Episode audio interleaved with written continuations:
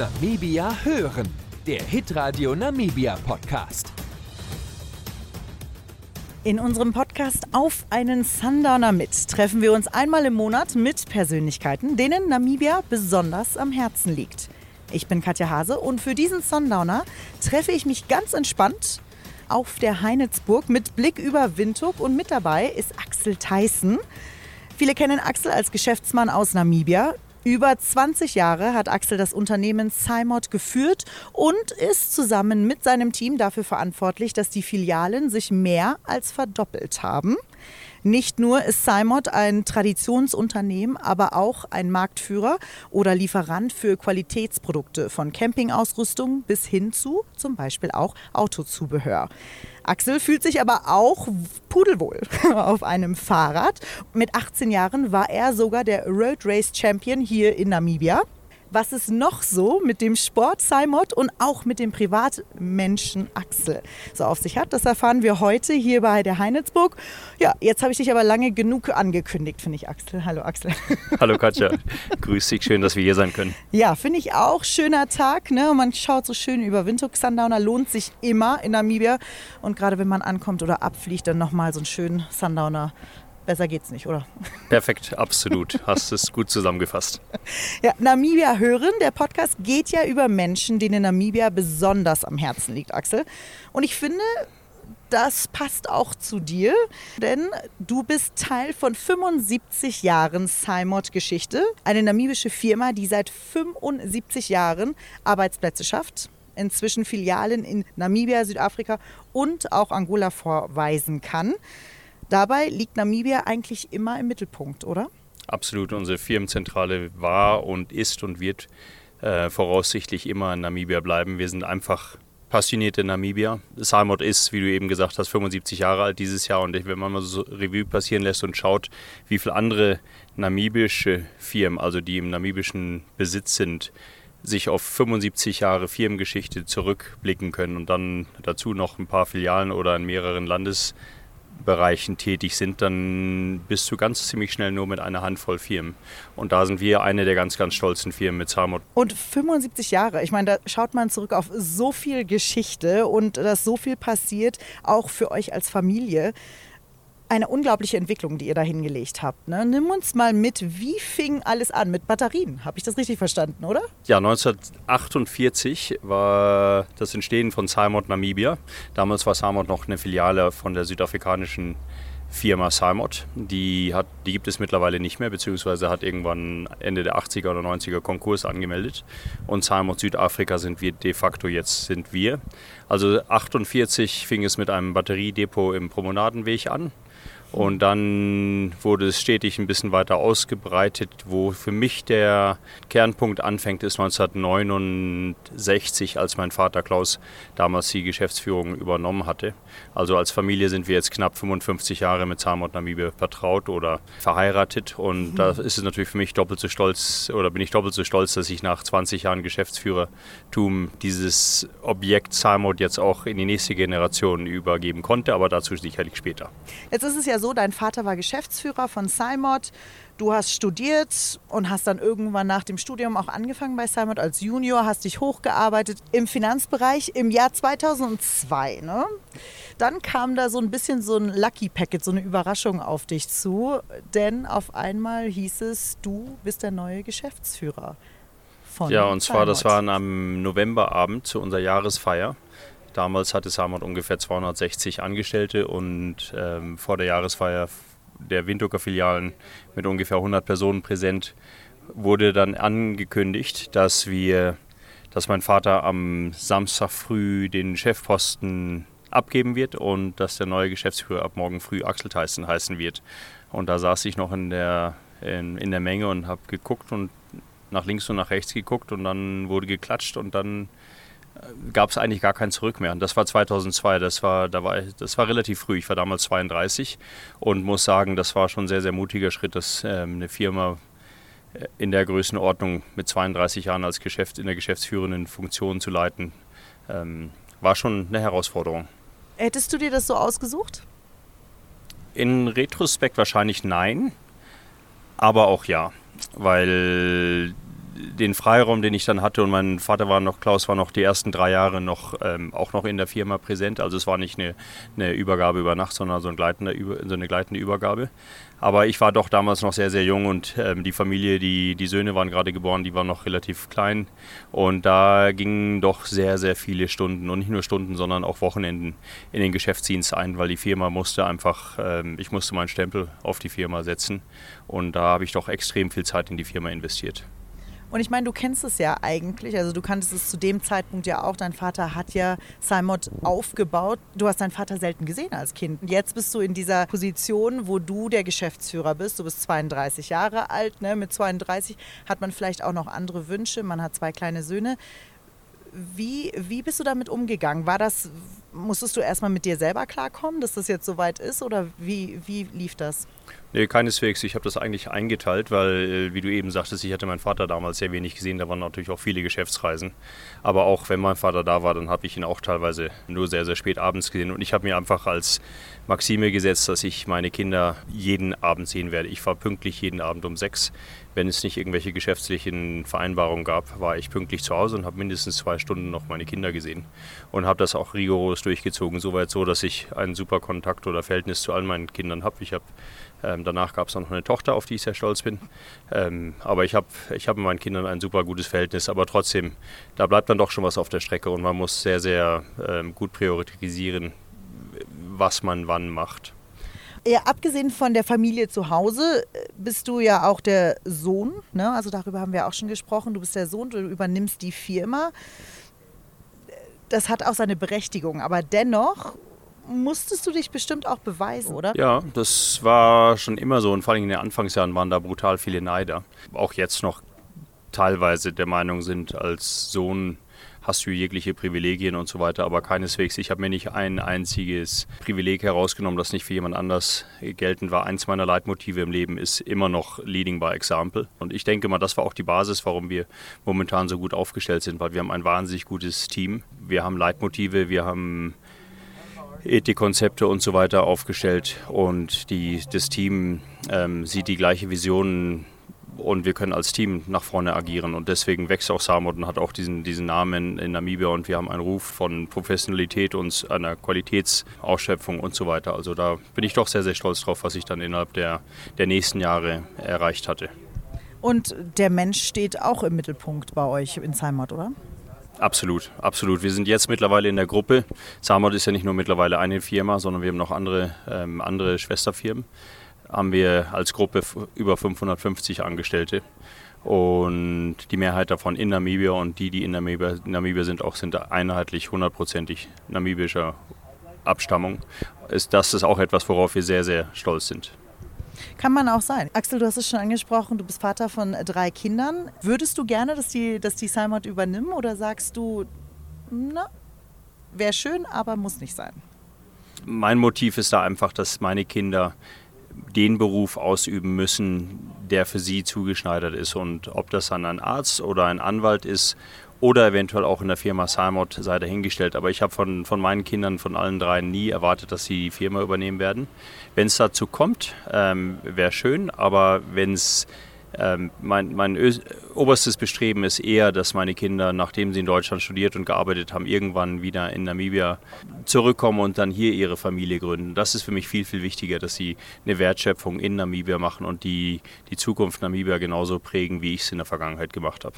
Und das ist ganz wichtig. Das ist auch ein wichtiger Punkt. Ganz viele Jugendliche, die nach Europa gehen, dort studieren und dass sie zurückkommen nach Namibia und hier einfach auch Möglichkeiten schaffen für sich selber, aber auch für Namibia als groß ist. Ne? Und äh, ich glaube, das ist, was du gerade beschrieben hast. Das ist sehr, sehr wichtig.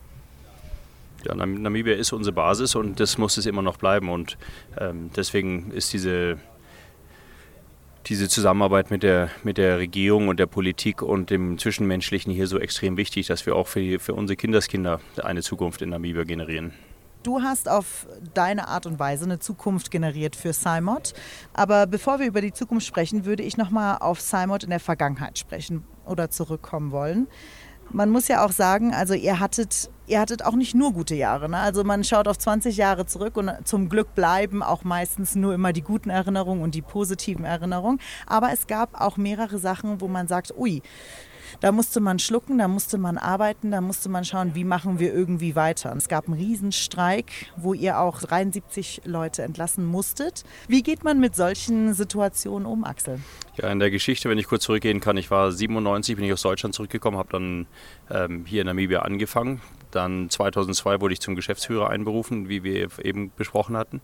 Und 2005, also jetzt fast auf einen Monat genau vor 18 Jahren, stand ich auf einmal vor der gesamten Windhoeker Belegschaft. Also äh, ich muss dazu sagen, das Warehouse, also nicht die Innenstadtfiliale, die unerlaubterweise in einen Streik ausgebrochen ist. Und das war mitunter eins der schwierigsten Momente, Wochen, Monate, die ich hatte. Da ich habe tagelang nicht geschlafen, weil du nicht weißt, wie es weitergeht und du sofort in einen in eine Situation hereinforciert worden bist, die, die total unbekannt war und auch unter anderem NBC, die dann mit einer Kamera auf einmal vor deiner Nase stehen und du dann dir überlegst, die richtigen Worte zu suchen und so weiter und so fort.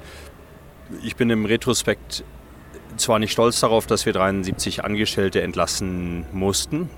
Wiederum hat diese Industrial Action, die es damals bei uns gab, meiner Meinung nach nachhaltig dazu beigetragen, dass es in Namibia nicht mehr in der heutigen Zeit diese Illegal Strikes gibt, wo einfach ähm, eine Gruppe Angestellter die Arbeit niederlegt und in einen illegalen Arbeitsausstand ähm, eintritt, nur um ihre Forderungen geltend zu machen.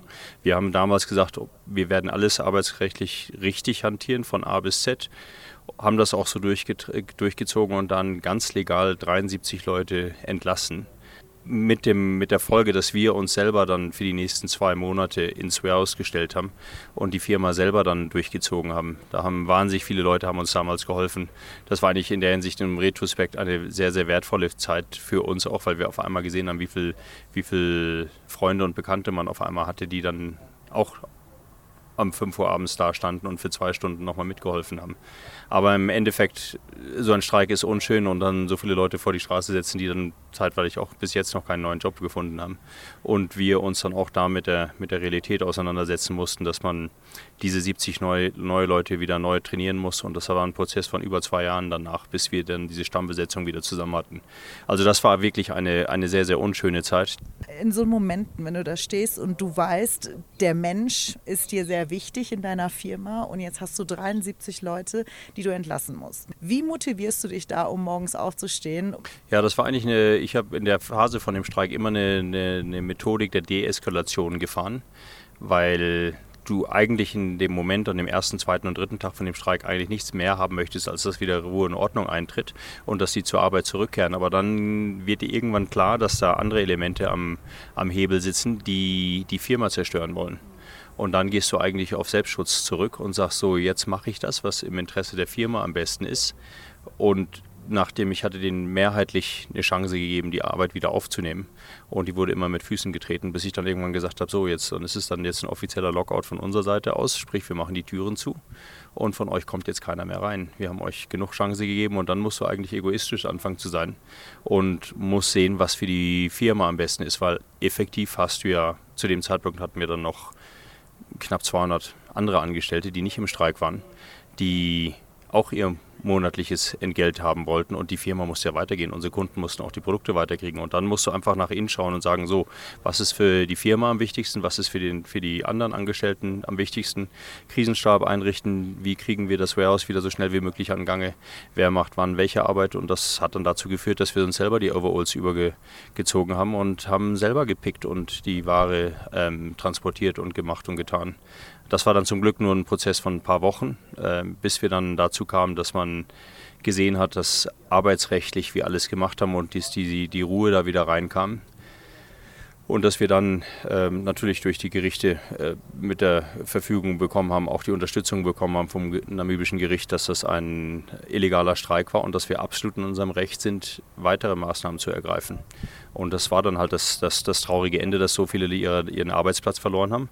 Aber im Endeffekt haben wir das Richtige gemacht für Namibia, weil danach gab es keine großen Streiks mehr, wo einfach so eine Arbeitsniederlegung an der Tagesordnung war zu dem Zeitpunkt, wenn ich richtig gerechnet habe, warst du Mitte 30. Ne? Das muss man auch erst mal stemmen können.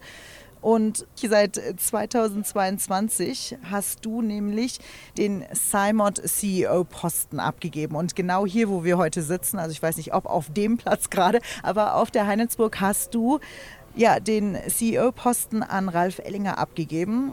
Und wie war das für dich, um das, um das abzugeben? Das ist ja äh, sicher auf der einen Seite schön, aber auf der anderen ist ja auch ein Baby, ne, was man abgibt, oder? Absolut, ganz gewiss. Und das war vor genau einem Jahr und einem Monat, wie du es eben sagtest, ähm, schon ein prägender Tag in meinem Leben, wo ich dann symbolisch den Riesenschlüssel der Firma dem Ralf übergeben habe. Das war nicht eine Sache, die über Nacht herangewachsen ist oder das nicht so, dass man morgens früh aufsteht und sich das überlegt einfach, sondern es war ein Prozess, den ich langfristig einfach ähm, anvisiert habe, weil ich doch der Meinung bin, dass äh, die Geschäftsführung oder die Fähigkeiten in der Geschäftsführung sind ähnlich wie eine Unterschrift. Man kann die geringfügig verändern, aber im Endeffekt ist sie dann doch immer wieder ziemlich gleich. Und ähm, dadurch, dass wir als Firma so massiv gewachsen sind,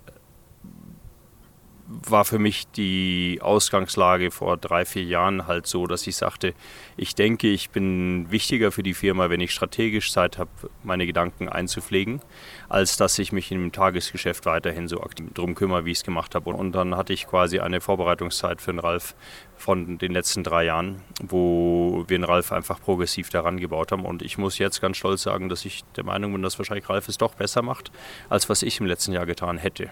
Das hört man natürlich gerne vom Chef. Und ja, es ist bestimmt nicht einfach, dieses Baby abzugeben, aber du bist ja immer noch vor Ort und du bist ja immer noch der Vorstandsvorsitzende der Simot-Gruppe.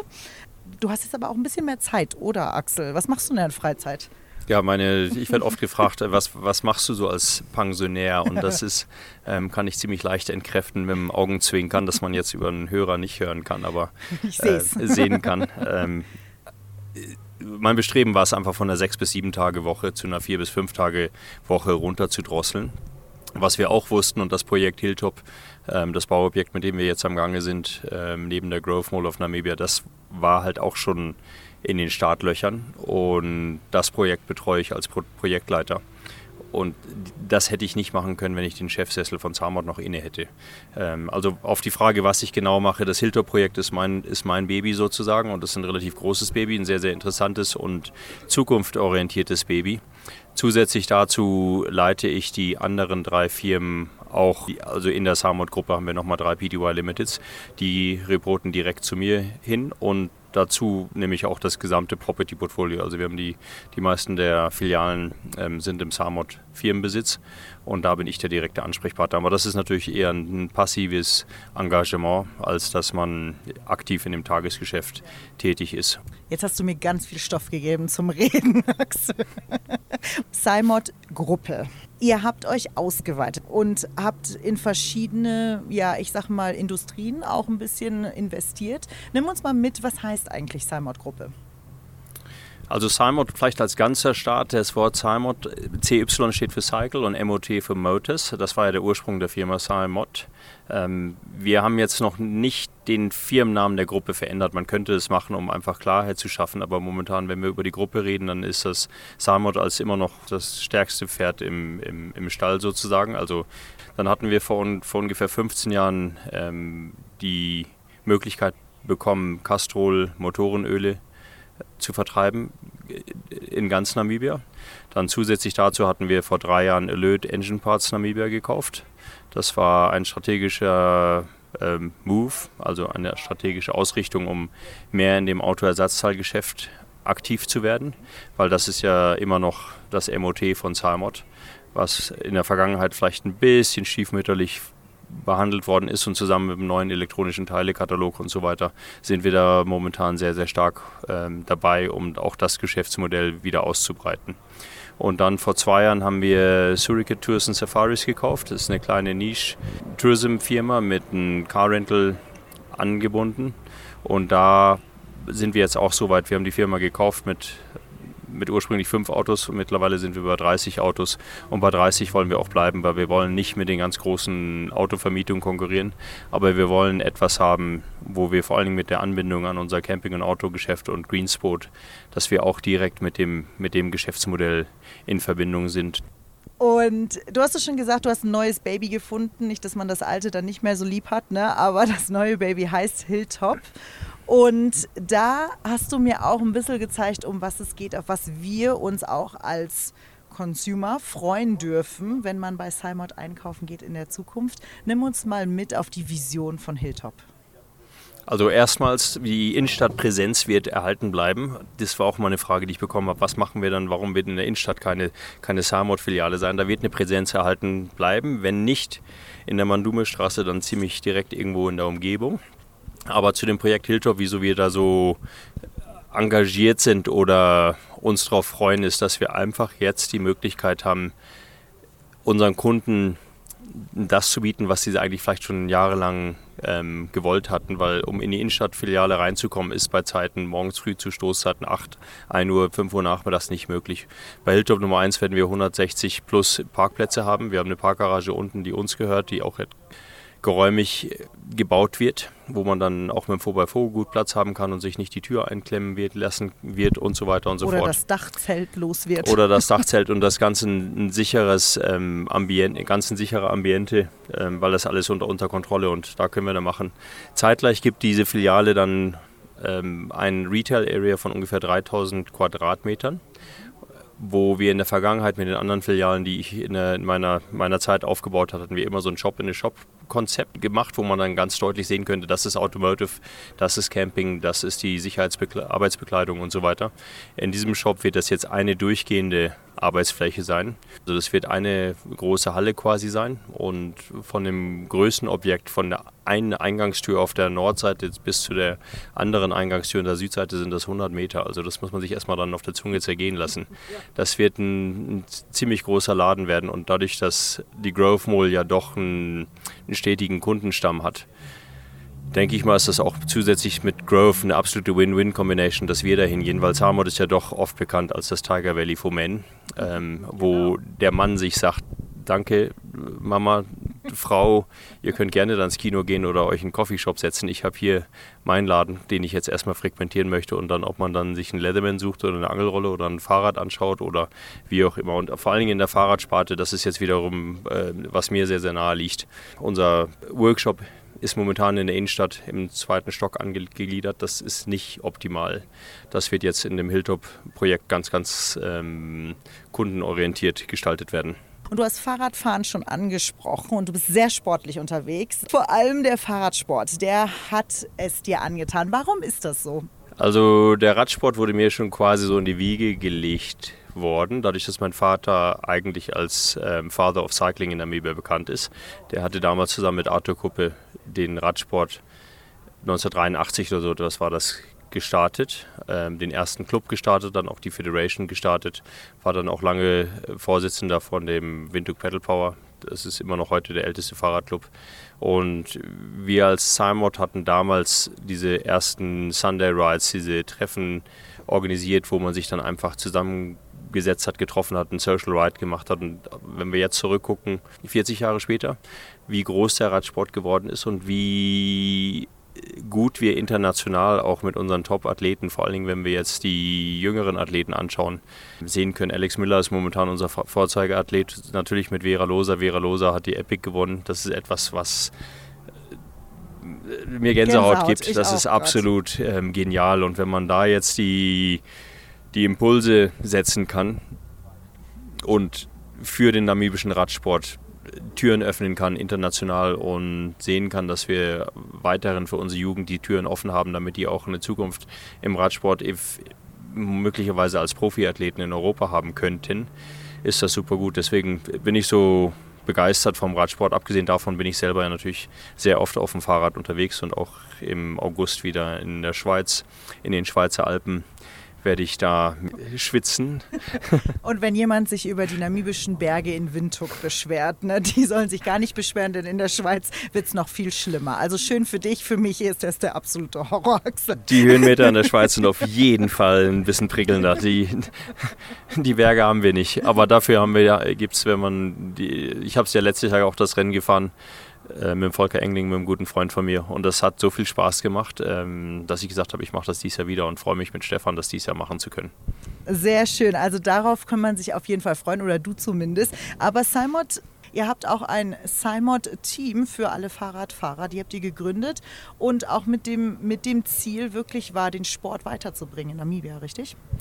Ja, das ähm, Simod Racing Team ist damals aus dem Kia-Team, das dann nicht mehr existieren konnte, entstanden. Und da haben wir jetzt momentan 30 Radfahrer, die quasi unter unserer Fahne da fahren. Was für mich da auch wiederum, und das ist da wieder die gleiche Strategie wie in der Firma durchkommt, ist, dass wir ganz bewusst auf die Erziehung der jüngeren Generation achten und dass wir auch mit dem Sarmod Racing Team die Chance den Jungen geben, wollen und das auch aktiv tun, um mit den älteren, mehr erfahrenen Fahrradfahrern sich auszutauschen, sodass die erfahrenen Radfahrer denen die sagen können, den Leitis, wie es geht, worauf die achten sollen. Und das geht auf so eine basischen Sachen wie Ernährung, Trainingseinheiten, aber sich dann auch als Mensch richtig zu bewegen und Sachen zu machen. Also eine Plattform gründen, wo einfach Jung und Alt zusammenkommen kann und zur Liebe zum Sport wachsen kann, ne? Für Namibia, oder? Absolut. Und das, das Leitmotiv für mich ist immer beim Sarmod Racing Team, dass wir, wir müssen Spaß haben.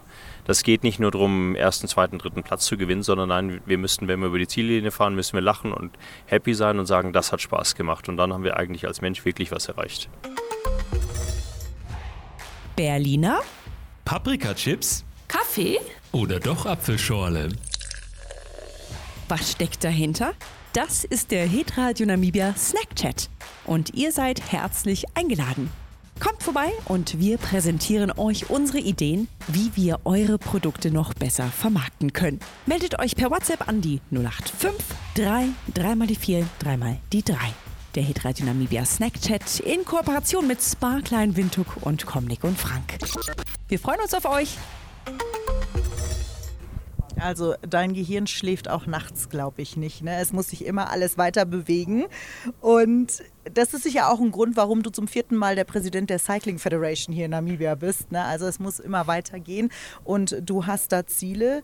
Was genau ist denn das Ziel der Federation zum Beispiel? Also Nummer eins, die Federation ist der Umbrella Body, also der, der Dachgesellschaft von all den Fahrradclubs innerhalb des Landes.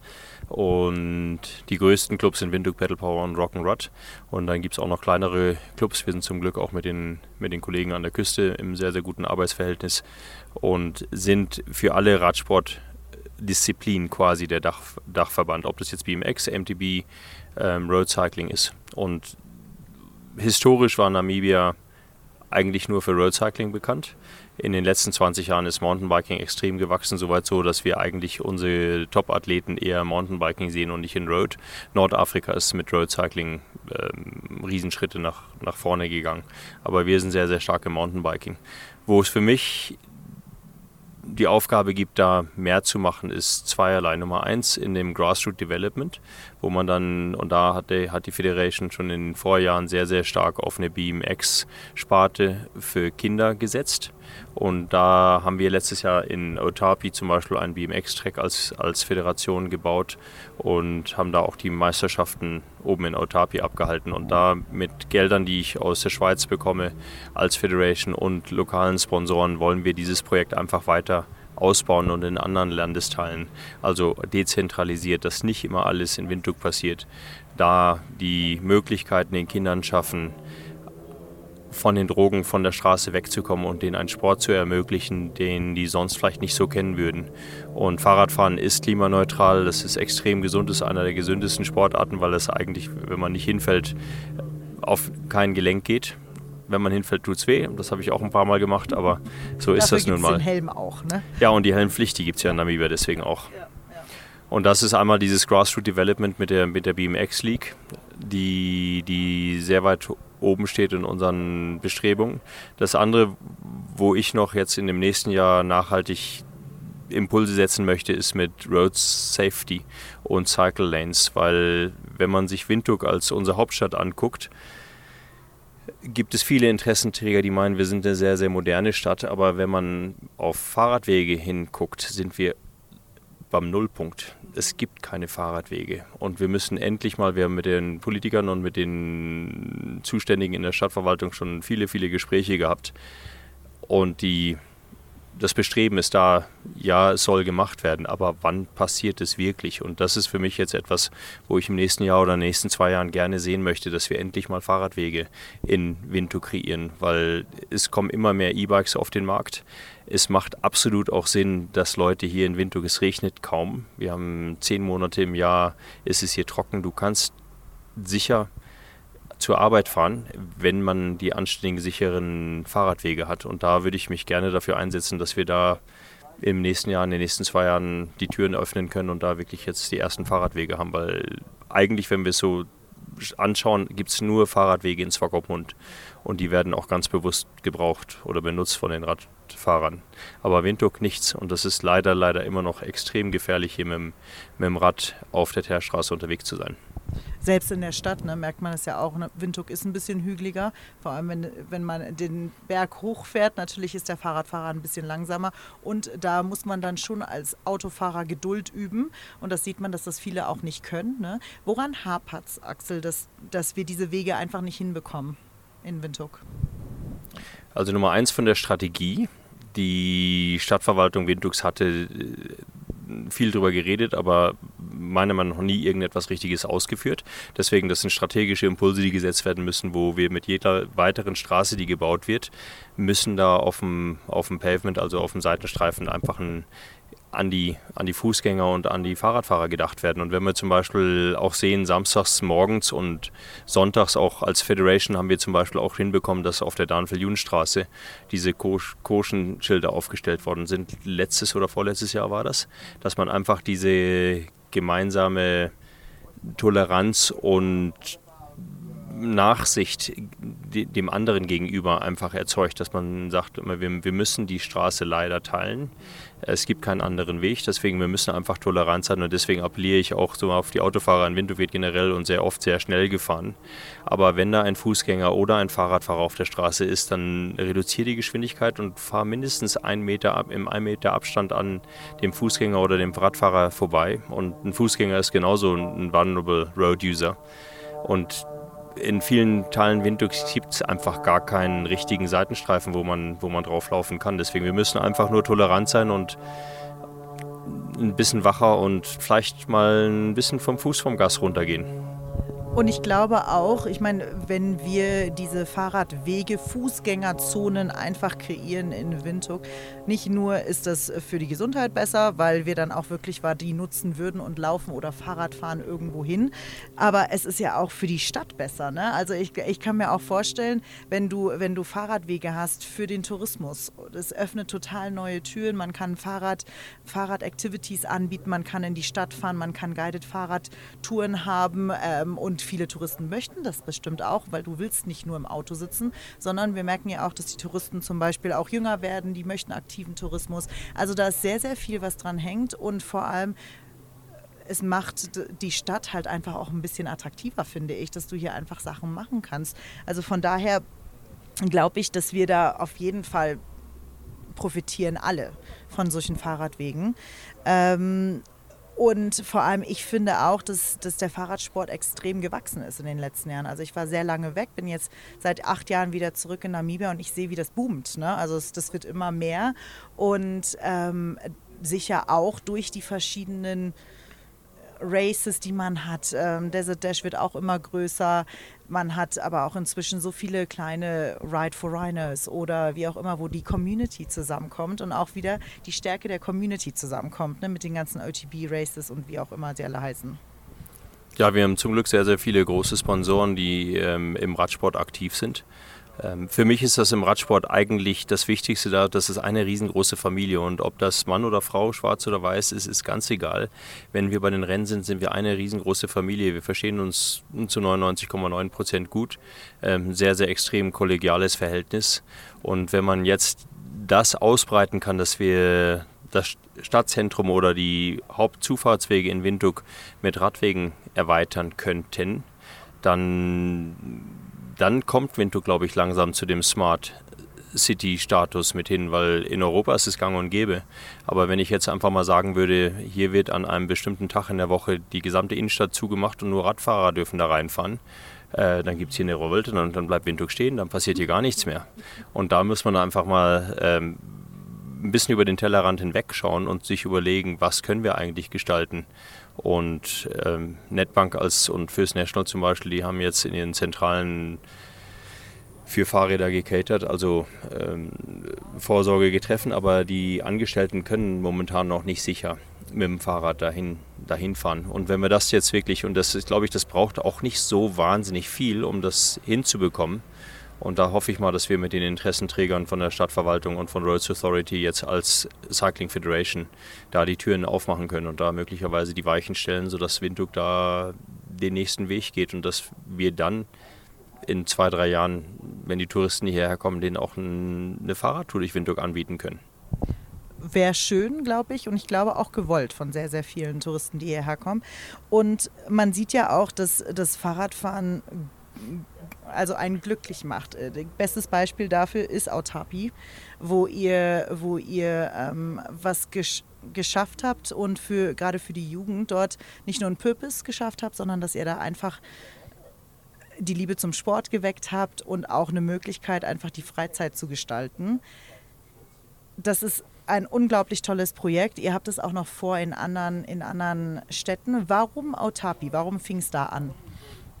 Ja, als Cycling Federation haben wir jetzt 2022 das erste Mal von dem Dachverband international, also dem UCI ähm, Schweiz in Schweizer Franken Unterstützung bekommen, um in diese, das kommt durch UCI Solidarity heißt das Projekt, die ärmere Länder unterstützen wollen, mit lokalen Sponsoren. Das muss ich dazu sagen, das ist eine Pflicht, dass man lokale Sponsoren auch hat, um den Radsport international zu erweitern. Und für uns als Federation haben wir uns effektiv die drei Hürden gesetzt. Gesagt, Nummer eins brauchen wir eine Stadtverwaltung, die uns den Platz gibt. Und viel Platz ist das nicht, das sind ungefähr nur 60 bei 60 Meter oder 50 bei 50 Meter, das sind 250 Quadratmeter, die die Stadt uns aber nachhaltig zur Verfügung stellen muss. Dann brauchen wir einen Trainer, also einen Champion, einen Captain, der da äh, diese, dieses Outreach Center ähm, beherbergt. Und das dritte war, dass da auch dann die Fahrräder, die BMX vorhanden sein müssen. Und die haben wir natürlich in der Vergangenheit schon gemacht. Und ich muss sagen, dass die Hilja Ekanjo, das ist eine Frau, die das Autapi Outreach Center da in der Vergangenheit betreut hat, eine von unseren besten Trainer Trainerinnen war. Und der haben wir, mit der hatten wir das angesprochen und das war effektiv kam es dazu, dass die Stadtverwaltung von Autapi uns angeschrieben hatte, schon gesagt, wenn ihr was machen wollt, hier haben wir so einen Community Park, ihr könnt den gerne übernehmen. Und da war ich dann letztes Jahr Mai hochgefahren, habe mir das angeguckt und gesagt, bingo, das passt perfekt. Und dann haben wir eins und eins zusammen gemacht und die einen Contractor angestellt, eine BMX-Bahn gebaut. Und die Hilja betreut jetzt die BMX-Bahn. Und da haben die Kinder, die jetzt in Autapi das Training machen, unter der Leadership von Hilja, die gleichen Voraussetzungen wie die Kinder in Windhoek, die hier in Farm Windhoek auch ähm, Hügel und Böhms und so weiter haben. Und nur so, wenn man im, im kleinsten Alter den, den BMX-Sport lernt, dann hat man die Skills, die man entweder auf dem Straßenrennrad braucht oder dann auf dem Mountainbike. Die Voraussetzungen sind die gleichen. Und deswegen schauen wir einfach nach, dass wir dann die Sprösslinge ab dem sechsten Lebensjahr, siebten, achten Lebensjahr, also die Meisterschaften, die wir letztes Jahr im November hatten, die waren dann von unter 8 bis unter 16. Und wenn man dann da hochfährt und sieht diese Strahlen auf den Gesichtern, also ich stelle mir das schon unglaublich vor, wenn man auf einmal Talente entdeckt, die die so nicht hätte, hätten entdecken können, ne? dass sie das gut können oder dass sie, dass sie da wirklich war, super gut drin sind. Habt ihr da ein paar, wo ihr sagt, da, da ist die Zukunft von Namibia im Radsport? Das wird sich herauskristallisieren. Wir haben ja zum Beispiel die Olivia Chililifio, die auch für Namibia in dem Canyon-Team in Deutschland fährt. Momentan noch hier äh, leider verweilen muss, weil ihr, ihr Visum noch nicht organisiert worden ist. Aber wir haben in der Vergangenheit auch schon diese Talente gehabt. Und diese Grassroot-Level-Initiativen werden dazu führen, dass wir in Zukunft auch Talent schaffen werden. Und der ähm, Fabian Schanika von RB, unserem Title-Sponsor, der hat da letztes Jahr auch dann ganz deutlich gesagt, it's for the good stuff. Wir wollen die Kinder denen die Zukunft ermöglichen und die, denen eine Aufgabe geben. Und nichts ist schöner als das mit einem gesunden Sport wie dem Radsport. Und auch wenn da manche reinkommen werden, die dann wieder austreten werden, so ist das im Sport. Aber wir haben denen auf jeden Fall die Möglichkeit gegeben, ein Talent zu lernen, das sie sonst nie gelernt hätten. Und da wird garantiert, irgendwann wird ein zukünftiger Champion da sein. Momentan sind wir noch sehr, sehr früh dran.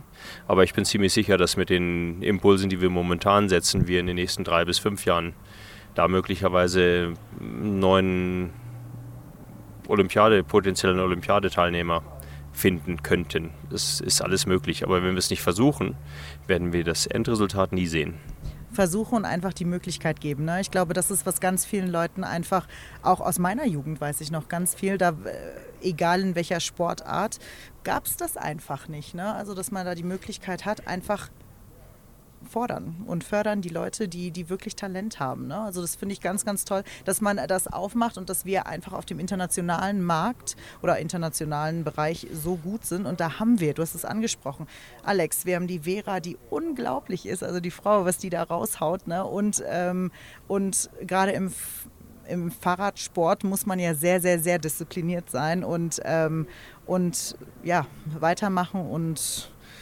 ja, was, a hoe, ne? Ab, absolut. Und was für mich da auch sehr wichtig ist, und da können wir auch die sehr, oh, sehr stolz drauf sein, dass wir in der Geschlechtergleichheit da jetzt bei den Weltmeisterschaften, die jetzt in Glasgow, Schottland stattfinden werden im nächsten Monat, haben wir vier Männer, die antreten für Namibia, aber auch vier, vier Frauen, die antreten.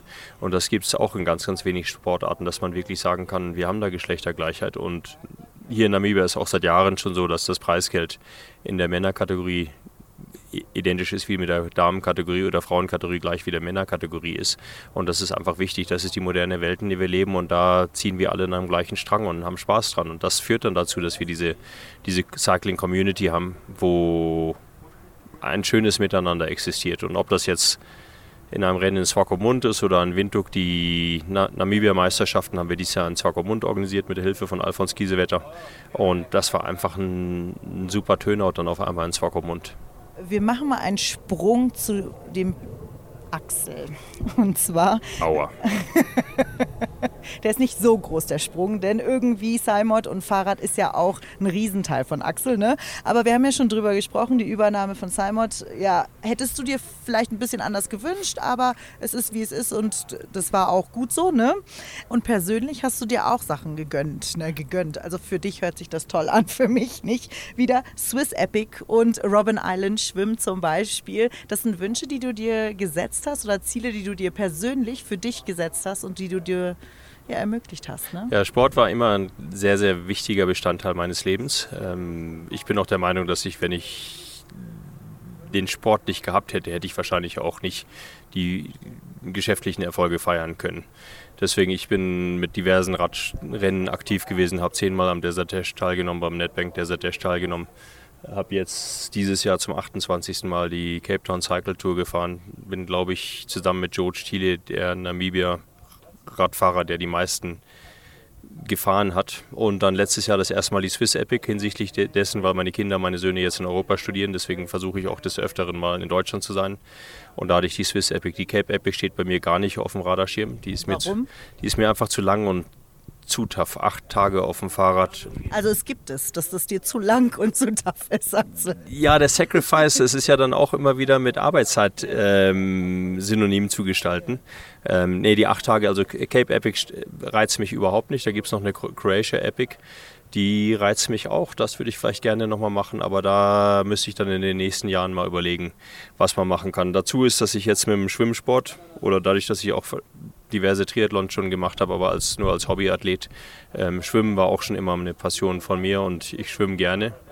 Und der Highlight, den wir dieses Jahr am 22. März machen konnten, zusammen mit meiner Freundin und anderen guten bekannten Freunden eher aus, aus, aus Namibia, haben wir den Robben Island Swim ähm, uns vorgenommen und den auch erfolgreich überstanden und sogar in einer ziemlich schnellen Zeit von Robben Island nach Kapstadt geschwommen, nach Blauberg Strand und nicht, weil wir so viel Angst hatten, sondern die Wetterbedingungen haben doch gut mit, mit, mitgeholfen und wir hatten einen super Tag erwischt und es hat wahnsinnig viel Spaß gemacht. Was sind die Ziele für die nächsten Jahre persönlich, für Axel persönlich? Aber die Ziele, die, die Projekte, die ich jetzt vorhabe für die Zukunft und das hängt jetzt auch damit zusammen, dass sich diese Übergabe an Ralf jetzt quasi abgeschlossen hat. Das war jetzt auch ein Projekt von einem Jahr. Wir haben jetzt auch gerade unsere Samo Trade Show hinter uns gebracht und da ähm, war dann doch ziemlich viel ähm, organisatorische äh, Sachen, die gemacht werden mussten und Lieferantenbetreuung und, und, und, und, und, abgesehen davon von dem Gala-Dinner. Aber was ich mir jetzt ähm, ziemlich hoch auf die To-Do-Liste stelle, ist, meinen Pilotenschein wieder zu aktivieren. Den habe ich damals wegen den ganzen Arbeitsverpflichtungen und Familienplanungen zur Seite geschoben und möchte doch sehr, sehr gerne dieses Hobby von mir wieder beleben und wieder neu anfangen und gucken, dass ich da einfach mir die Zeit nehmen kann, mal einen Monat oder zwei rausnehmen kann, dass ich mir den Pilotenschein wieder aktivieren kann. Weil wir haben das Land, wir haben die Möglichkeiten ähm, und Fliegen meiner Meinung nach ist sicherer als Autofahren. Und dass ich das einfach jetzt irgendwann mal wieder aktivieren kann. Und dann bist du ganz ratzfatz oben in Autapi, geht ganz schnell. Also von daher ist eigentlich auch ganz gut. Ne? Dann kann man ein bisschen Zeit sparen. Ja, das würde ich natürlich da auch wiederum direkt einbinden, dass diese ganze Regional Expansion von dem WMX-Programm dann natürlich viel einfacher und praktischer zu gestalten ist, wenn man da mal einen, einen Tag hochfahren müsste oder das mit dem Flugzeug zu erledigen, weil das mit dem Flugzeug geht das einige schneller und viel gemütlicher und einiges sicherer auch zu, ähm, zu absolvieren. Auf jeden Fall. Und Axel, ich muss nochmal zurückkommen auf Simon. Es, es kann ja nicht sein. Also ihr feiert dieses Jahr 75-jähriges Bestehen. Und das ist eine namibische Firma, die gesund gewachsen ist und wo man auch stolz zurückschauen kann auf die Zeit, die deine Familie, ja, die deine Familie oder die Firma geprägt hat. Ne? Und ähm, ich war mit dir auch in dem kleinen Museum in, bei Simon. Und es ist schon faszinierend zu sehen, was, wie sich alles angepasst hat, wie sich das verändert hat. Wir haben eins der ersten oder der Anfänge der, der Fahrrad, Fahrräder gesehen, die es zu kaufen gab bei Simot. Ihr habt da noch einen ganz alten Engel stehen, der funktioniert immer noch, also es ist gute Qualität. Aber am meisten hat mich auch fasziniert die Bilder einfach. Man hat gesehen, da waren so viele Menschen, die Teil von Simot waren, sind immer noch. Und es ist eine Familie, es ist ein Familienunternehmen. Ne? Und das ist, das ist, glaube ich, immer noch sehr, sehr wichtig, wenn man, oder zumindest kam das für mich so rüber. Natürlich, man schaut die ganzen Produkte an und es ist wirklich back in time. Ne? Man fühlt sich irgendwie wieder wie jung, wenn man die Sachen anschaut. Aber der Mensch ist immer noch ganz, ganz wichtig bei Simot. Der Mensch steht absolut im Vordergrund. Und ich denke, das ist wahrscheinlich eines der größten Pluspunkte von einem Familienunternehmen, ist, dass die Dynamik, die man in einem Familienunternehmen hat, ist total anders als in einer Listed Firma zum Beispiel, wo man die Shareholder nicht kennt. Ähm, das Miteinander ist für mich e, so dermaßen extrem wichtig und jeder Angestellte der Firma über die Jahre hat die Firma mit zu dem gebracht, was die Firma jetzt ist und ist ein Teil der, der Familiengeschichte und deswegen oder Firmengeschichte auch, worauf ich auch extrem stolz bin, dass wir einen Employee Share Trust haben, wo die Angestellten die Möglichkeit haben, Aktien in dem Trust, die wiederum 10% der Firma besitzt, zu kaufen. Also so wie ich jetzt hier sitze, haben wir ungefähr 150 der 550 Angestellten die Anteilseigner innerhalb der Firma sind. Und das ist auch wiederum das, was du eben ansprichst. Das ist, wenn du über Samot arbeitest, bist du keine Nummer.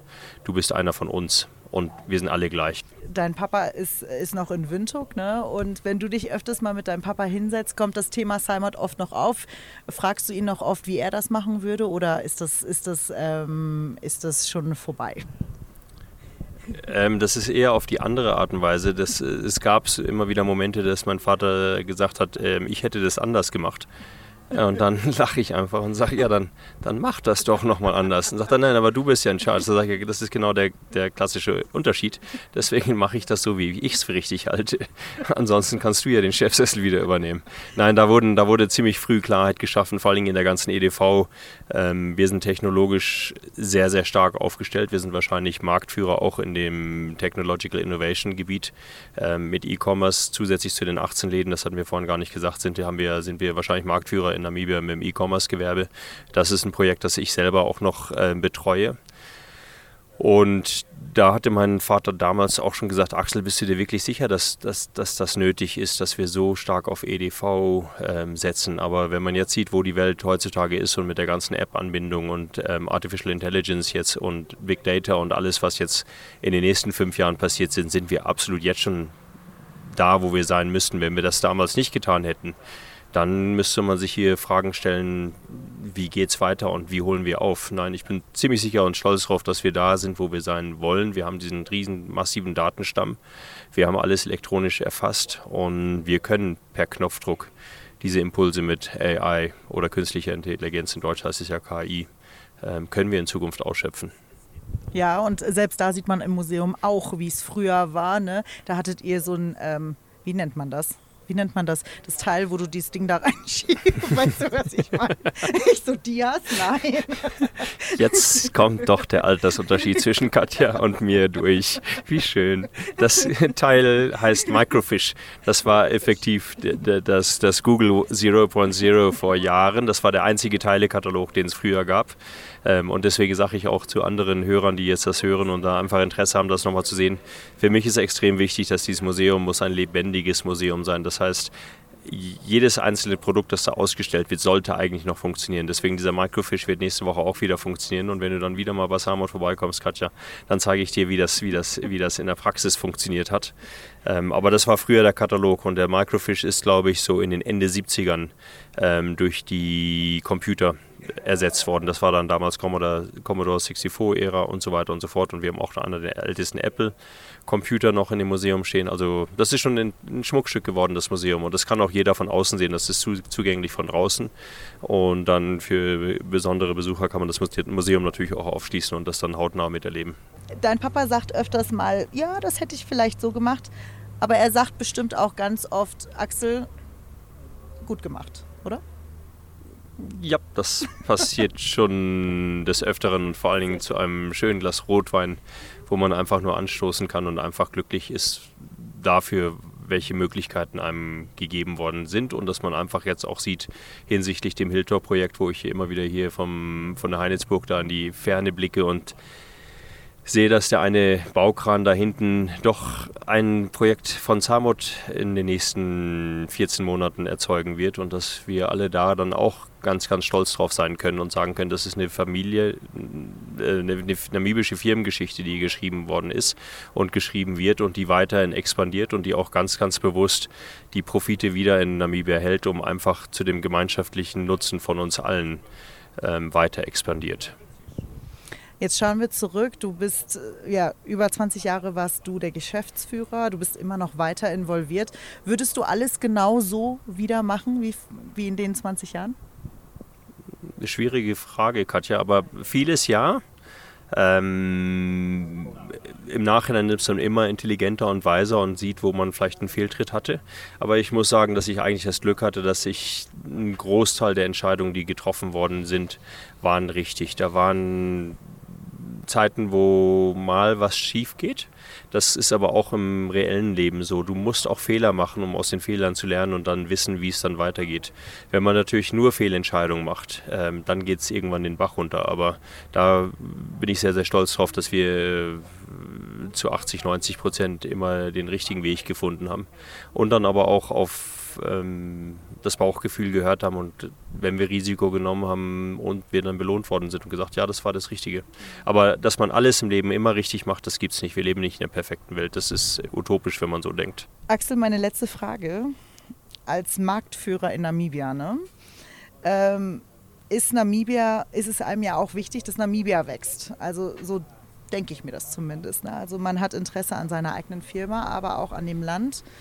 Ähm, du hast schon gesagt, du wünschst dir auch, dass deine Kinder vielleicht irgendwann zurückkommen und hier was aufbauen können, was schaffen können. Was wünschst du dir für Namibia, für die Zukunft als weiser Axel? Also was Namibia ja geprägt hat seit der Unabhängigkeit, ist die Stabilität. Und da hoffe ich, dass wir auch weiterhin ähm, mit dieser Stabilität, politischen, sozioökonomischen Stabilität weiter existieren können und leben können. Wir haben ein wahnsinnig ein Privileg, hier zu leben. Wir haben keine Umweltverschmutzung, wir haben keinen Verkehrsstau.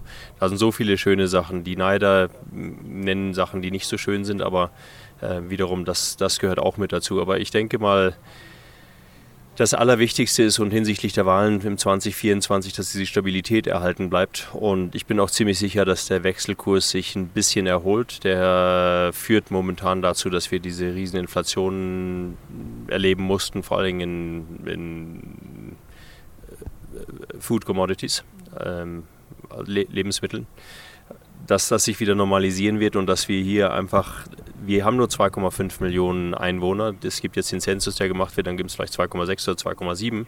Aber dass man die, die Bodenschätze, die Namibia hat, dass das der Reichtum Namibias gleichmäßig in dem Land verteilt wird, um der Allgemeinheit einen besseren Lebensstandard zu ermöglichen. Und ich habe auch schon immer gesagt, die Erziehung und Schulbildung ist extrem wichtig. Ich bin jetzt sehr, habe jetzt letzte Woche gehört, dass da neue Lehrer angestellt werden von der Regierung.